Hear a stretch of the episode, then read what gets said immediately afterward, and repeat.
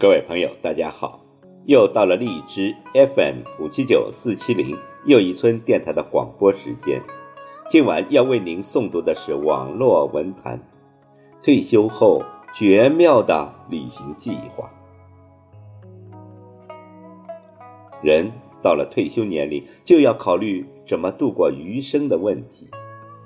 通常的人寿是七十到九十。你六十多了，那么离七十就不远了。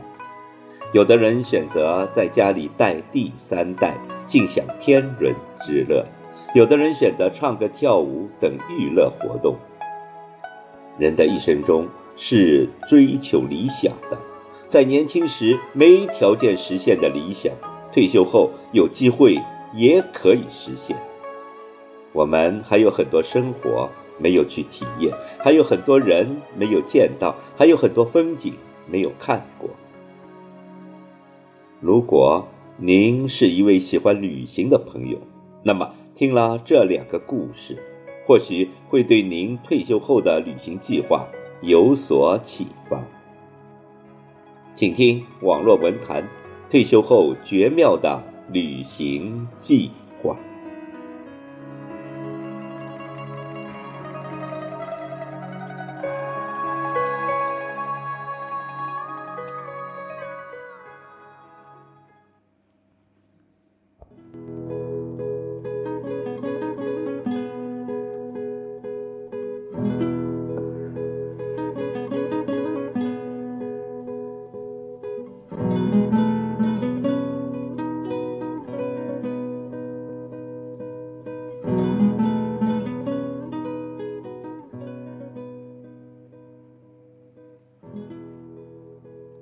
十一：把游轮当家，旅途中过完下半生。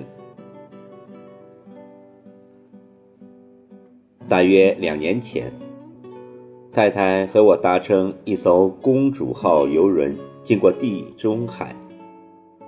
晚餐时，我们注意到有一位老太太单独的坐在大餐厅的大楼梯边。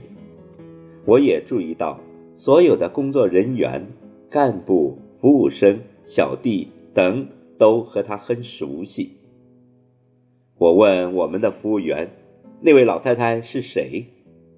本以为他会告诉我，老太太是个船上的股东，但服务生告诉我，这个老太太已经在这艘船上待了八个航程。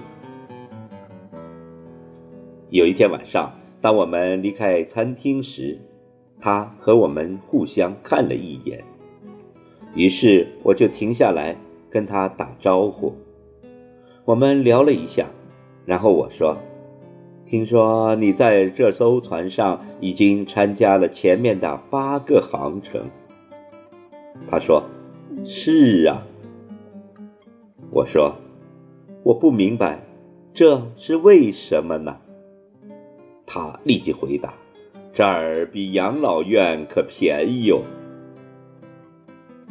听他详细介绍完，我决定，当年老体衰时，我和太太就搬到一艘游轮上去。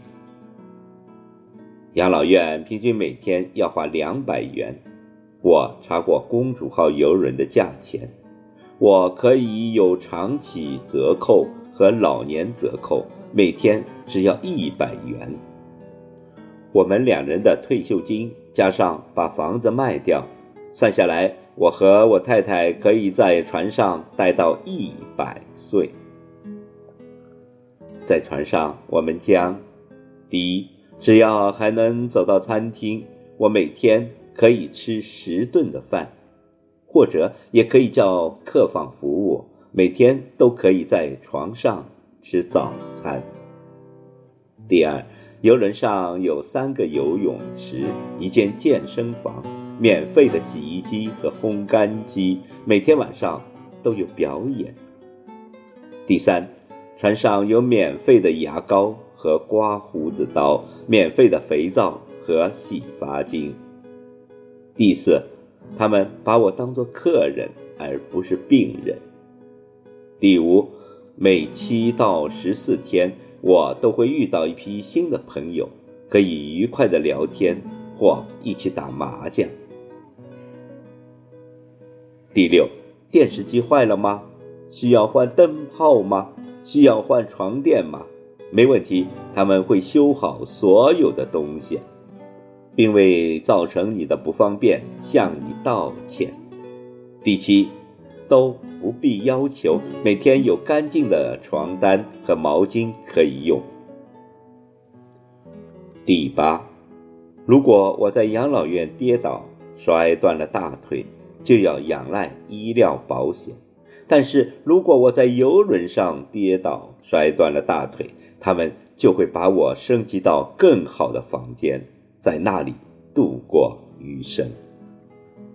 还有更好的，如果我和太太想去南非、巴拿马、大溪地、夏威夷、澳洲、新西兰或其他更多的地方，游人就会有船安排我去那里。最后。要是在船上去世了，他们就把人包好了，从船边丢到海里，绝不另收费。所以呀，如果那时亲朋好友想去看我们的时候，千万别去养老院，等船靠岸的时候来找我们吧。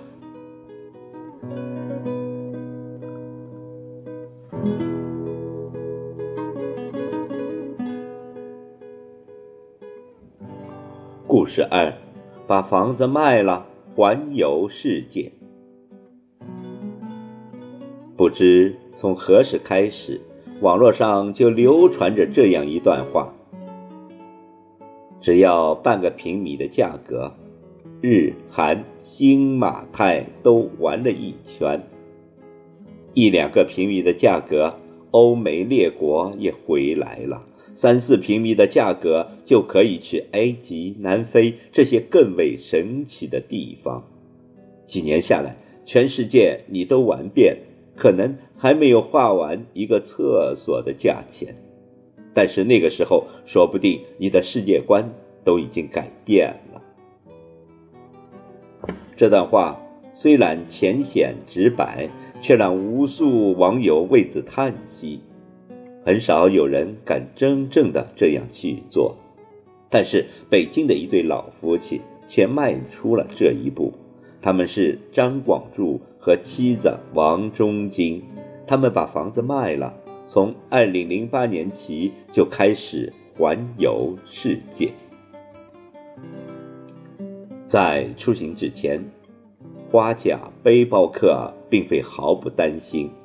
二人也曾做过详尽的攻略，张广柱甚至每天花七八个小时苦背英语短句。在一次八十八天周游了欧洲十六国之后，这对夫妻深刻的体会到，出国旅游其实并没有想象中这么麻烦，而他们的环球之旅也由此顺利的进行。美国、加拿大。尼泊尔、巴西、南非、阿根廷、墨西哥、澳大利亚，老两口越走越远，却越走越想走。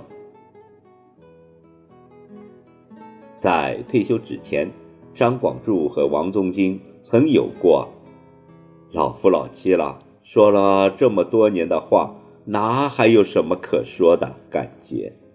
神奇的是。当二人踏上环球之旅后，他们发现，我们俩就好像重新回到了谈恋爱的时候。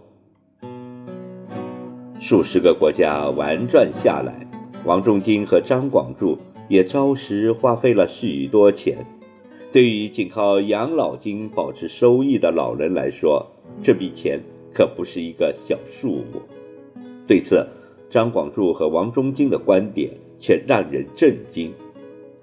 卖了房子，我们去旅行。我们能理解那些有着环球梦想却没有迈出第一步的人，他们有他们生活的方式，但我们只想告诉他们：当有一天你选择了实现自己的梦想，只要你有勇气和信心，一切都不是阻碍。如今，两人依然在环球旅行的路上，他们。也找到了属于自己的幸福。